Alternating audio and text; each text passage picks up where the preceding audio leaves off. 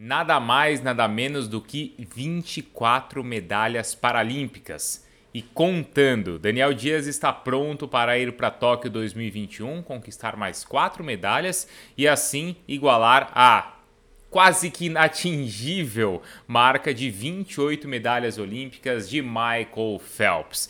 E tudo isso tem um sentido ou tem um início, que é jamais ter sido limitado.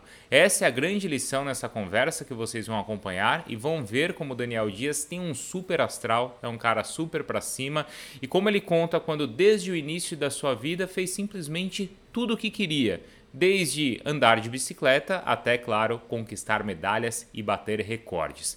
Antes da gente começar, eu vou pedir para vocês duas coisas. A primeira, conheçam o Instituto Daniel Dias. É um instituto muito especial e quero que vocês acompanhem o trabalho dele. E claro, também me ajudem aqui, se inscrevendo no canal, compartilhando o canal do YouTube e também o podcast para os seus amigos e deixando comentários, curtidas e tudo mais. Vamos lá então, com todas as conquistas e histórias do Daniel Dias.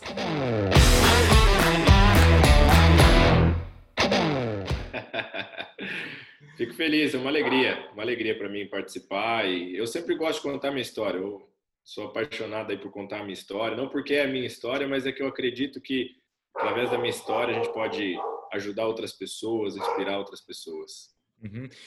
Nessa época de pandemia, não sei se você acompanhou, mas a imprensa esportiva fez muitos rankings, os grandes atletas, os maiores, né? Aquelas coisas de jogos do passado também. Sim. E aí o jornal Marca da Espanha fez a lista ali dos atletas, atletas do século 21. Você apareceu Exato. na 42 posição, você viu, né? Exato. Não, isso aí foi incrível. Isso aí, assim, é, me surpreendeu, né, de, de uma maneira que é, até faltam palavras, né? Porque, de fato, acho que veio coroar uma carreira que eu venho construindo há anos. É, você ser o único atleta paralímpico, você está entre os melhores, né, do, do século numa lista em que o Michael Phelps, eles até me comparam, né, com o Phelps paralímpico, eles falam, né? Então, realmente, assim, é, tá numa lista grandiosa dessa, eu, eu, sendo bem sincero, assim, não esperava, uma grata surpresa e, e me alegra muito de estar tá representando aí o Brasil, o esporte paralímpico, o movimento paralímpico, as pessoas com deficiência e essa conquista vir para a gente aí. Como é que foi? Alguém te avisou? Você viu? Como é que foi? É, eu vi que alguém me marcou. Eu não vou lembrar agora quem. Alguém me marcou numa das redes sociais. E aí eu até mandei aqui para minha assessora, para algumas pessoas, ficar assim, é verdade. É, pô, o jornal, o jornal marca, né? Eu gosto de esporte, eu acompanho muito esporte, acompanho ah. futebol. É, e aí falei, pô, jornal marca é conceituadíssimo, né, na, na Europa. É, será que isso aí não, não, não é uma, uma fake, né? Ou não... E aí fomos pesquisar a fundo e, pô, é verdade, era o jornal Marca mesmo que tinha feito essa, uhum. essa seleção aí. Então eu fiquei sabendo dessa maneira. E quando você abriu lá, você ficou comparando, deixa eu ver quem que eu tô ganhando, quem que eu tô atrás, aí tem que comparar também, né? aí, eu, aí eu fui comparar, né? E eu percebi que eu era o único atleta brasileiro dessa lista que estou em atividade. Uhum, é, verdade. Então, então isso para mim assim foi, foi um grande marco, né? Estar em atividade ainda e ser lembrado nessa, nessa seleção. Aí fui ver né, os primeiros e tudo, à frente de quem eu estava. Pô, fiquei à frente de, um, de uns caras ali, só perdi para os Ronaldos, né? É verdade, é verdade. O Ronaldo e o Ronaldinho, é, que, isso, que são isso. também na Espanha ídolos, né? Então, também. exatamente, né? Eu falei, poxa, que, que, que bacana. Mas foi, uhum. foi uma, uma grata surpresa, viu? Sendo bem sincero. Ô, ô, Daniel, você começou a nadar aos 16 anos, certo? Isso, Essa é, é, uma idade, é, ela é uma idade assim avançada ou para a natação paralímpica ela é uma boa idade? Bom, se, se, a gente pensar assim que eu aprendi a nadar com 16 anos, é tarde. É. é mas se você pensar que com 16 anos você entra para o alto rendimento, vamos dizer assim, não é tarde. O problema é que para mim foi tarde né, nessa questão de aprender a nadar. Né? Eu não sabia nadar e eu, na verdade, nem conhecia o movimento paralímpico. E eu vim a conhecer o movimento paralímpico quando eu tinha 16 anos, quando eu vi o Clodoaldo conquistando medalhas para o país em Atenas. Ali foi que eu descobri o paradesporto, esse mundo né, paralímpico, e, e aí eu quis procurar saber como que funcionava. Fui para uma associação em São Paulo, a gente vivia em Camanducaia, E foi ali que eu conheci o movimento paralímpico, conheci as modalidades que existiam, e aí foi onde me foi apresentada a natação. É, eu, eu, brinco que eu não me afogava, né? Podiam me jogar na piscina que eu não me afogava, mas os quatro estilos eu não sabia nadar. Então, nessa perspectiva, é tarde, né? Você aprender a nadar com 16 anos, mas aí foi tudo muito rápido. Eu, em oito aulas que eu fiz, eu aprendi os quatro estilos. E ali eu estava descobrindo o dom que Deus tinha me dado e estou apenas lapidando isso até hoje. Quando você foi para a aula, você falou assim, eu quero ser igual ao Clodoaldo, ou você pensou assim, poxa, é uma atividade física que pode fazer bem para mim? Eu, na verdade, eu sempre gostei de esporte. Tá. Sempre gostei de, uma, de fazer atividade física. Né? Então, eu sempre fui uma criança muito ativa. Fazia tudo que tinha. Né? Jogava basquete, jogava vôlei, jogava é, é, futebol, jogava handball. Cheguei a disputar campeonatos na escola dessas modalidades. É, mas eu não conhecia, como eu falei, a natação, né? especificamente, o, não só o movimento paralímpico, mas a natação eu não conhecia. E aí aprender a nadar é claro que quando você, eu, eu, eu falo, ó, cheguei numa piscina de 50 metros, parecia uma eternidade, né? Uma piscina enorme para quem nunca tinha visto. E aí quando eu começo a nadar, começo a aprender a nadar muito rápido, é, poxa, eu um dia, eu, até, eu lembro da primeira entrevista que eu dei, é, eu falei, ah, eu, um dia eu queria nadar com o Clodoaldo, é, não sei, né, eu não sabia de classificação, essas coisas, classificação funcional, né, mas eu queria nadar ao lado dele, queria nadar um revezamento com ele. E tudo isso aconteceu. Que legal, né? E não só tudo isso, mas depois aí de, bom, de 2004 para cá, em 15, 16 anos, você tem 24 medalhas olímpicas, né? São quase mais de uma medalha, quase duas medalhas por ano aí olímpicas, quase isso, Daniel. Exato, exato. É, me surpreendeu muito, né? Assim, uhum. porque foi acontecendo muito rápido, né? Então eu conheço o esporte. Porque 2004, dois anos 2005. depois, dois anos depois, Exato. você estava no mundial, né? Exatamente, é isso que eu ia falar. Né? Então, é, 2006 eu estou indo para o meu primeiro mundial e ali estou realizando já um sonho de nadar um revezamento com o Clodoaldo. A gente ganhou uma medalha, batemos recorde mundial.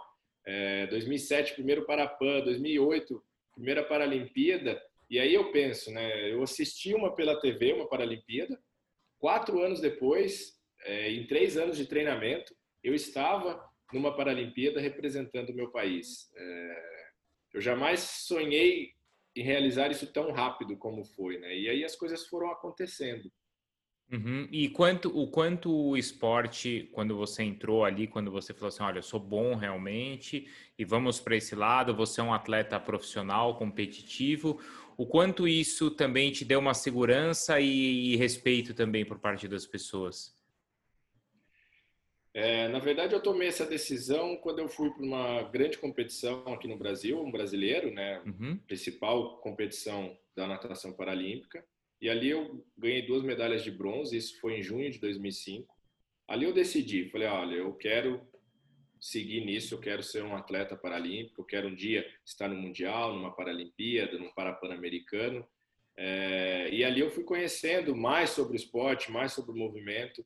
Mas aí eu vou entrar agora a atividade física, né? Ser esse atleta, buscar essa atividade física, me ajudou muito como ser humano, não por aceitação das pessoas, uhum. ou, mas eu acredito muito na ferramenta esporte. Eu, eu vejo que ah, você trabalha com isso, você sabe o quanto o esporte é transformador, o quanto o esporte transforma vidas. Ele transformou minha vida, né?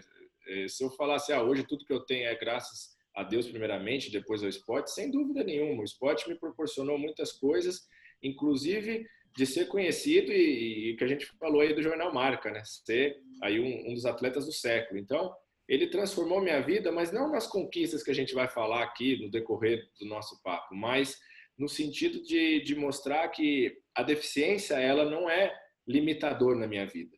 Ela pode ser uma característica, mas um limitador jamais, né? Então, eu entendi que através do esporte, através da natação, eu sempre falei que dentro da piscina eu me sinto completo, eu me sinto como qualquer outra pessoa. É... Não, não sinto falta de membros ali, ali eu sinto que eu tenho os braços, tenho as pernas e de fato eu vejo que é, eu tenho. uhum. Mas quando você era criança, você sentia falta de ter essa referência ou não? É, Porque hoje criança... você é uma referência para todo mundo, sim, certo? Sim, Para quem sim, tem deficiência e para quem não tem, você é essa referência. Eu quero ser como o Daniel, né? Você, você enxergava em quem essa referência?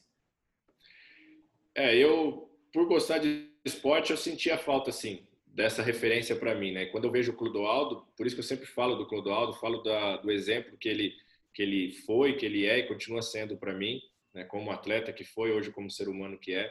é. Então realmente assim, quando eu vi o Clodoaldo ali, eu entendi, falei, poxa, existe uma referência aí que eu posso seguir, né? Que eu posso ter ele como exemplo. É, não que eu não, não tinha outras, mas é importante você ter essas referências, né? Então realmente para mim o Clodoaldo ali foi, foi uma grande referência. E quando criança foi muito difícil, né? Essa questão do preconceito, passar por tudo isso. E ali, quando eu vejo em 2004, é, digamos, aquela luz né, no, fundo, no, no, final do túnel ali, você fala: não, existe, existe uma saída para a gente vencer o preconceito, para a gente superar tudo isso. Ainda existe esse, esse preconceito, Daniel? Ou o que, que mudou de você de 2004 para cá, nesses 16 anos de você como atleta? Bom, infelizmente o preconceito ele existe ainda, né? Não estou falando só em relação ao Daniel, estou falando em relação a muitas coisas que a gente é, uhum. enfrenta culturalmente, falar assim. Então, eu, eu acho que a gente tem muito a evoluir, tem muito a melhorar, mas se, a gente, se eu pegar lá de 2004, quando eu começo no esporte, ou se eu pegar da minha infância, o quanto a gente evoluiu, o quanto a gente cresceu, o quanto o movimento paralímpico, né, a atividade paralímpica, o esporte paralímpico melhorou, sem dúvida nenhuma, a, a, visibilidade, porque eu digo assim, às vezes a pessoa nem tem o preconceito, ela só não tem o conhecimento. E o que, que eu quero dizer com isso? Simples fato de alguém tentar me cumprimentar, por eu não ter os braços, às vezes a pessoa fica na dúvida. Eu pego no braço dele, como que eu faço? E nem por isso ela está sendo preconceituosa. É uma falta, simplesmente uma falta de conhecimento. Como eu posso cumprimentar? Então, são coisas que a gente pode quebrar é, mostrando através do esporte. Primeiro, somos como qualquer outra pessoa, temos sonho, temos vontade, é, mas temos a deficiência. Mas eu vejo assim, existe o preconceito e existe a falta do conhecimento. A falta do conhecimento, a gente está quebrando isso com a visibilidade que o movimento paralímpico vem ganhando. Após os Jogos 2016, eu acho que as pessoas passaram a conhecer muito mais é, o, o esporte paralímpico, as pessoas com deficiência, como como tratar as pessoas com deficiência é, e, e, dessa maneira a gente vai conseguir quebrar o preconceito pouco a pouco. Eu acho que a gente está evoluindo, como eu já falei, temos muito a melhorar, mas a gente está no caminho certo. Agora, além da questão que você falou aí de preconceito, de conhecimento, existe uma outra questão que é a de acessibilidade. Isso quanto Sim. você acha que, que são coisas diferentes, certo? É, e o é quanto, verdade. E o quanto você acha que isso evoluiu, o quanto você ainda sente que pode melhorar? Bom, eu acho que aí é um ponto importante. Você falou e é, é, é a real. É bem diferente. A gente está falando de, de pontos bem diferentes agora. E aí eu acho que a gente está muito aquém. A questão da acessibilidade, eu acho que a gente está muito aquém ainda. A gente tem muito a evoluir, muito a melhorar nessa, nessa questão. E aí eu volto a falar, você precisa ter as pessoas com deficiência ajudando nisso aí. Né? Você precisa, eu preciso falar assim, ó, eu uso prótese hoje, eu tenho a má formação congênita. Qual a dificuldade minha? Um cadeirante vem e fala, olha, eu preciso de um espaço assim. É, um deficiente visual vem e fala, olha, isso aqui para mim é importante, não pode faltar. Então eu vejo que a gente está muito aquém, mas a gente tem onde aprender. Hoje tem o CT Paralímpico Brasileiro, que é em São Paulo, na Imigrante, e ali é uma referência do que é uma estrutura acessível, vamos dizer assim. Ali é uma referência e pode aprender. A gente pode ir lá e aprender e aplicar isso no nosso dia a dia, no nosso cotidiano. Eu digo que a política ela pode aproveitar isso aí, aprender ali, né, os, as pessoas que estão à frente de tudo isso, para que a gente possa crescer muito na área da acessibilidade. Quando você vai para outro país, existe, é muito diferente? Você sente isso? Não sei, assim, se você tem um país como referência, olha lá, as coisas funcionam lá, a locomoção é mais fácil. Existe isso? Claro que tem uns países que estão, que estão muito à frente, mas tem outros países que a gente acha que é, é excelente e você vê que no final das contas não é. Uhum. Mas eu, eu, eu, digo assim, a gente tem que pensar em nós né, e, e tentarmos fazer da melhor maneira possível. Ah, e, e, e por que não? O Brasil se tornar um país referência de acessibilidade. Eu, eu acho que a gente está evoluindo, acho que a gente está melhorando. Se a gente começar a pensar, muitos programas de TV hoje estão tendo a Libra, né? Poxa, que legal, estão pensando né, né, assim, num fato que antigamente, sendo bem sincero, nem, nem tão antigamente assim, né? Uns aninhos atrás aí, não tinha isso e nem pensava-se nisso, né? Então, hoje já estão pensando. Mas, sem dúvida nenhuma, tem alguns países que... Londres foi, foi uma das cidades que eu fui e que realmente a gente pode aprender muito com eles. Uhum. Ô Daniel, 24 medalhas olímpicas, então, né? Você tem, cara, realmente aí uma. Bom, primeiro assim, onde é que estão todas? Como é que você guarda tanta medalha assim? Só olímpica, né? Fora as outras. É, elas estão bem guardadas. tá, mas assim, não está exposta, não é isso, assim, você deixa elas. Não, não tem um museu assim na tua casa? Tem, tem um espaço que eu. Ah é, eu consegui fazer aí e, e elas estão expostas para quem vem na minha casa. Claro, claro, estão, claro. Mas ela, mas eu consegui porque antes eu até deixava guardada nas caixinhas. Mas eu falei, poxa, eu ganhei essas 24 medalhas, eu acho que seria interessante até para mim mesmo acordar e olhar para elas e aquilo servir como uma inspiração. É, um exemplo, quero mais. Então eu consegui bolar um, um lugar na minha casa aqui que eu consegui colocar todas as medalhas paralímpicas. Não, mas você, poxa, você tem que deixar um lugar muito especial. Você vê, ó, eu tenho as minhas aqui que são só de participação, é tão Excelente. difícil, é tão difícil para a gente conquistar, elas são tão suadas. Imagina as suas, então, que tem um valor, assim, o um impacto de ser uma medalha olímpica, assim, tão, algo tão especial aí para você, né?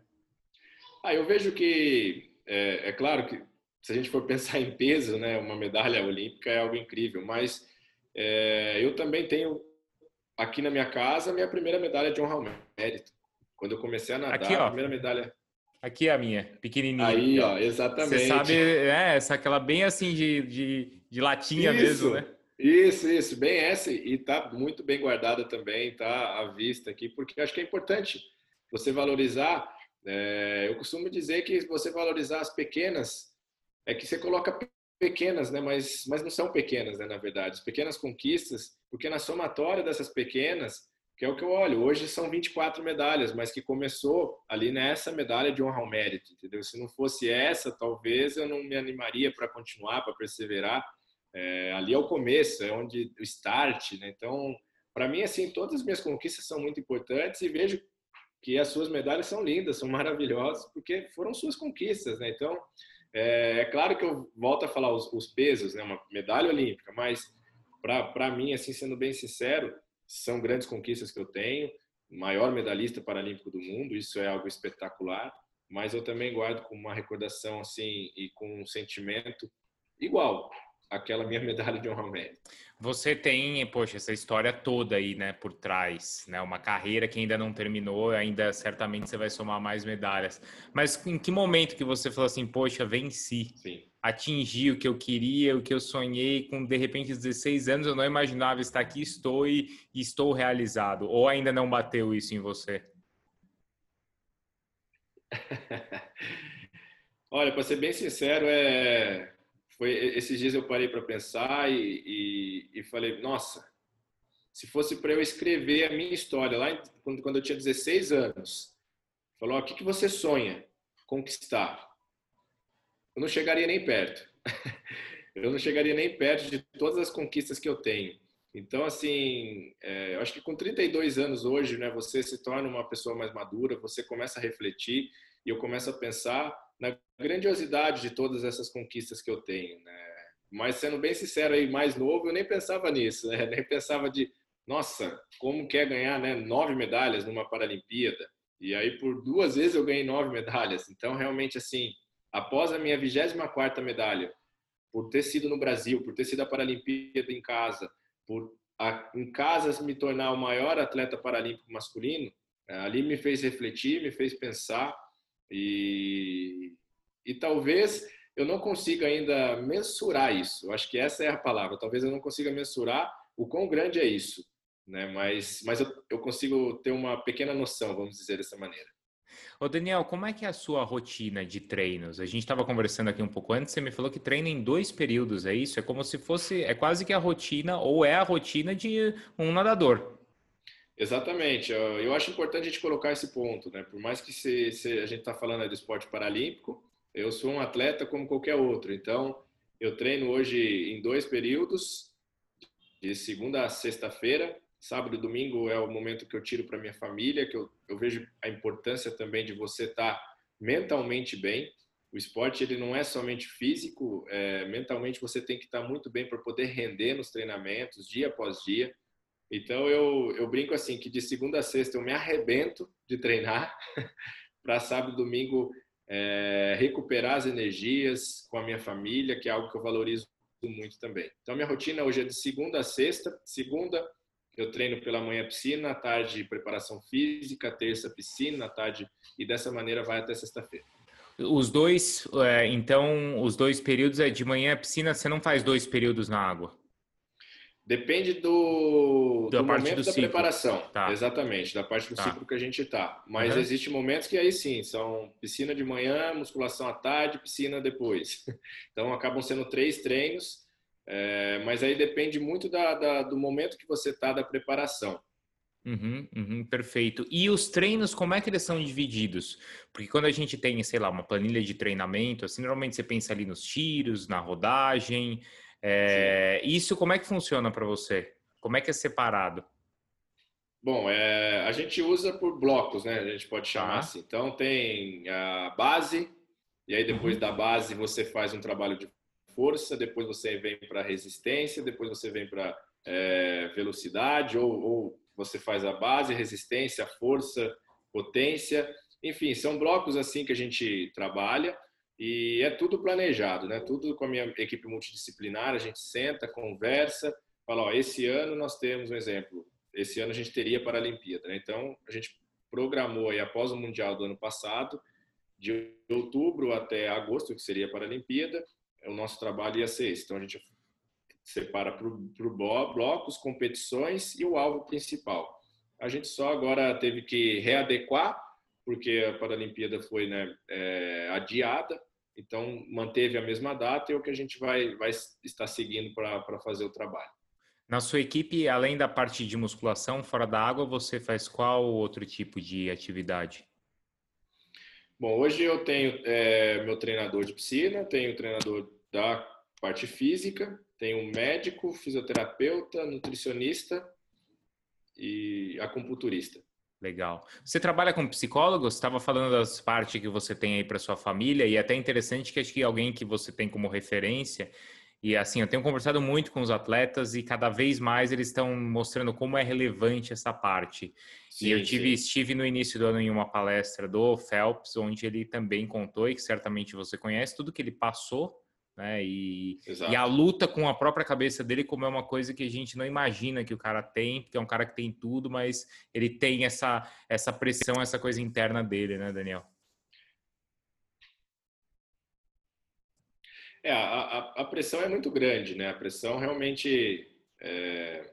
Eu acho que quando o, o, o público, vamos dizer assim, olha ali você nadando e conquista uma medalha, ali é uma pequena coisa, tá sendo bem sincero assim, é, o que você passa para chegar naquele momento, é, você pensa muitas coisas, você chora, você ri, você sofre, é, então o processo de tudo ele é muito difícil, né? E hoje a gente sabe aí da importância que para alguns atletas, para algumas pessoas é, o trabalho de um psicólogo, né? Então, uhum. hoje o Comitê Paralímpico Brasileiro oferece isso para todos os atletas. É, tem um trabalho isso na Seleção Paralímpica Brasileira de Natação.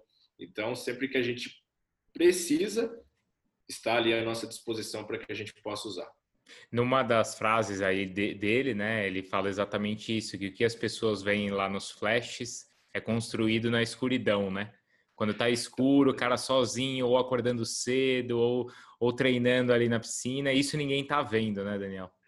É, exatamente, que é o dia a dia aqui que eu te contei, né? Claro que a gente conta brevemente, né? Ah, você treina de manhã, treina à tarde, claro. mas esse dia a dia, né, realmente ele, ele é desgastante, ele é exaustivo, é a questão de você chegar na sua casa e não conseguir caminhar, de dores e tudo, ou simplesmente de você estar passando um momento difícil na sua vida pessoal, né? Então, tem, tem muitas coisas que o atleta enfrenta, porque se a gente pensar um ciclo, são quatro anos, né? Em quatro anos, muita coisa acontece, muita coisa pode acontecer e muitas coisas podem mudar. Então, realmente, assim, você se manter ali por quatro anos, né? Focado, determinado.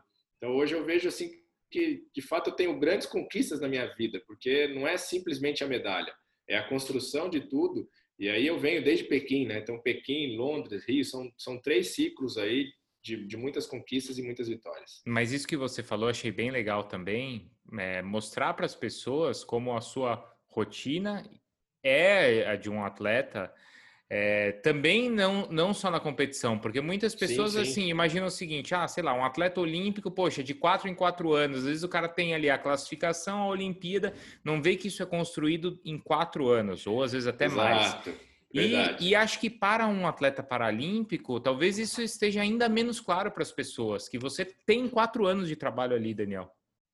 Você tem razão, porque se a gente pensar no atleta paralímpico, a visibilidade acontece de quatro em quatro anos. Isso, né? isso. É porque ali é, acontece a Olimpíada e todo mundo sabe que depois da Olimpíada vem a Paralimpíada.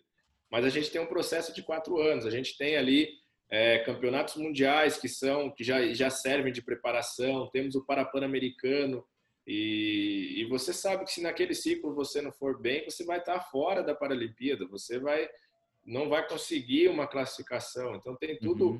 todo um trabalho que você tem que fazer em quatro anos e, e que realmente é, é, a grande a grande luta, a grande batalha. E como eu falei, quatro anos, muita coisa pode acontecer.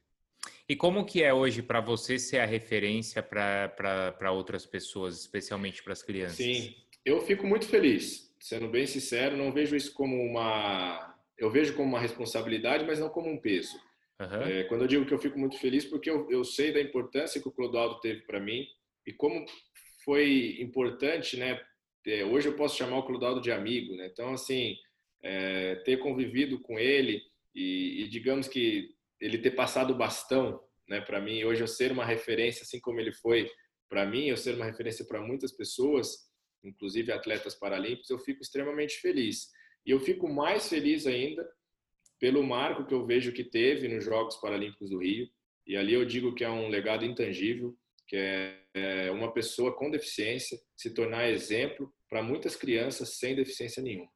E isso a ferramenta esporte me proporcionou. Ali aquela criança que por muitas vezes eu saía da piscina, olhava e ela falava: "Daniel, você é um exemplo para mim". Aquela criança ela não estava olhando a falta do membro, ela estava olhando a garra, a determinação, a perseverança e é dessa maneira que a gente vai quebrando o preconceito.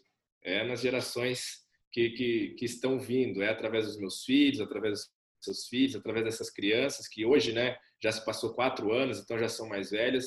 É dessa maneira que a gente vai quebrando e por isso que eu digo que é um legado intangível, né? A gente não consegue medir, a gente não consegue pegar, mas que sem dúvida ali a gente alcançou um alcançou o auge, eu vou dizer, a gente alcançou Sim. o auge nesse sentido de realmente mostrar o valor do ser humano.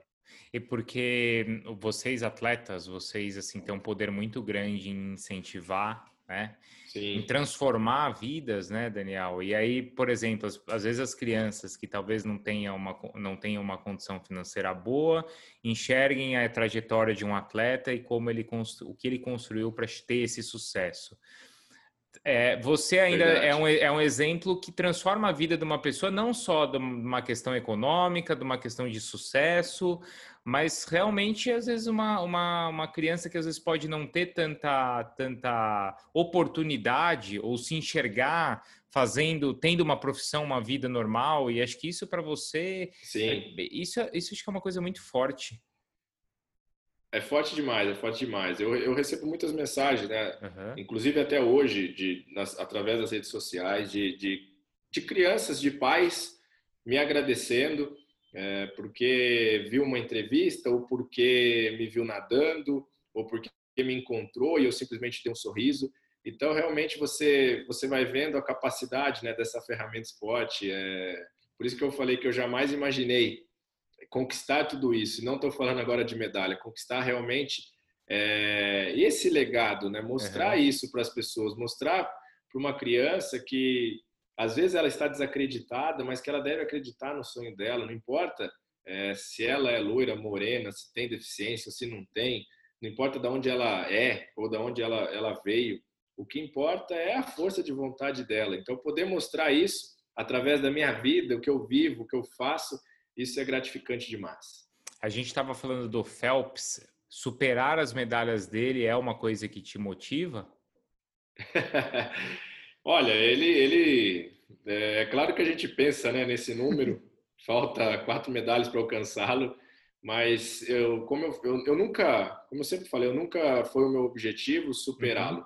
Só de ser comparado ao Michael Phelps, estou sendo bem sincero aqui, de ser comparado a um grande atleta que foi o Michael Phelps é algo espetacular. É. É, quando o próprio jornal Marca te compara aí, né, com o Michael Phelps paralímpico, poxa, isso aí é, é algo espetacular. É Porque, Daniel, ninguém no mundo é comparado ao Phelps. Quer dizer, ninguém então, não, só uma pessoa, sim. você.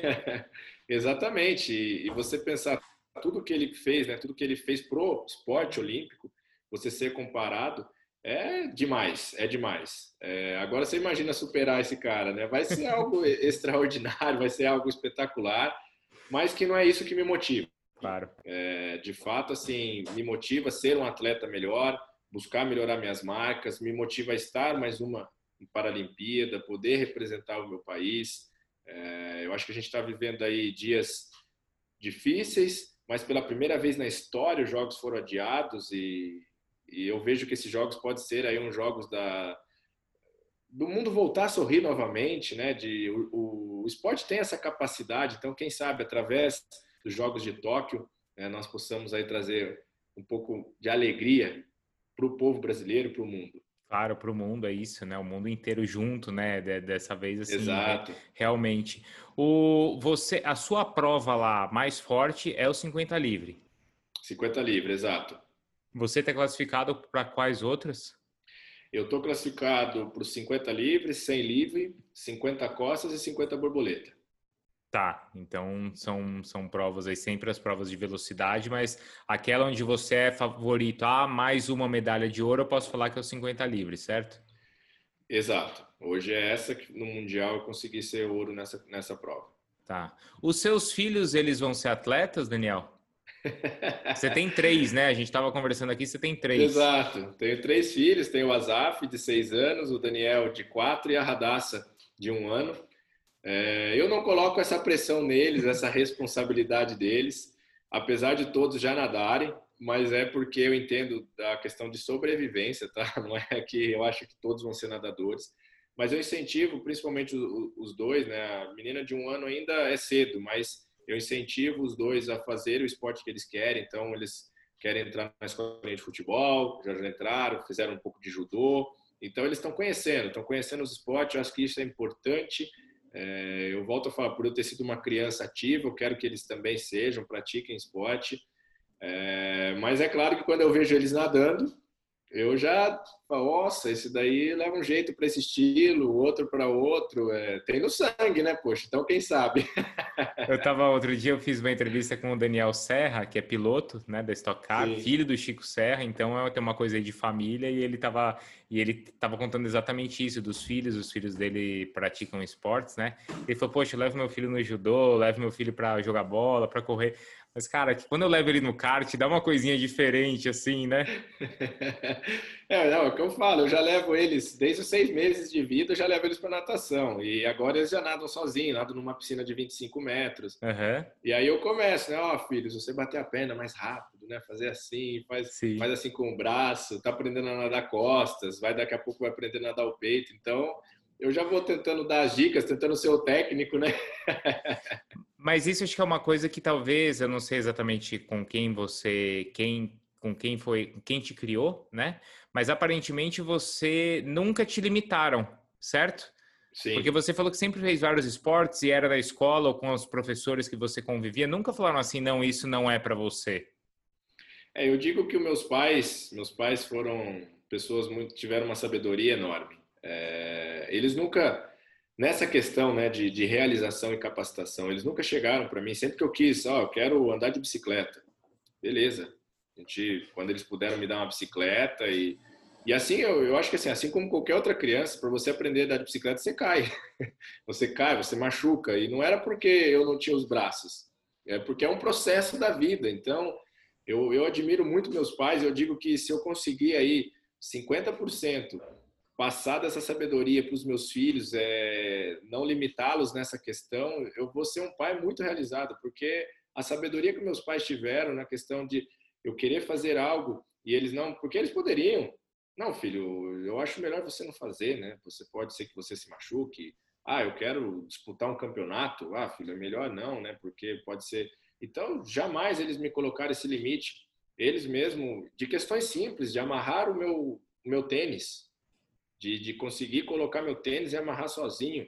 É, então, eu imagino a grande dificuldade também para eles, mas por isso que eu digo a sabedoria que eles tiveram, de, de, de não me limitar, de realmente falar: olha, vai e você vai entender onde é o seu limite, você vai achá-lo e, e se não achá-lo, continua, né? Continua, persevere. É, mas que a vida é isso, a vida tem os seus obstáculos, tem as suas dificuldades para todos. Não é porque o Daniel tem deficiência ou tinha deficiência quando criança que a minha vida foi muito mais difícil que a sua, por exemplo.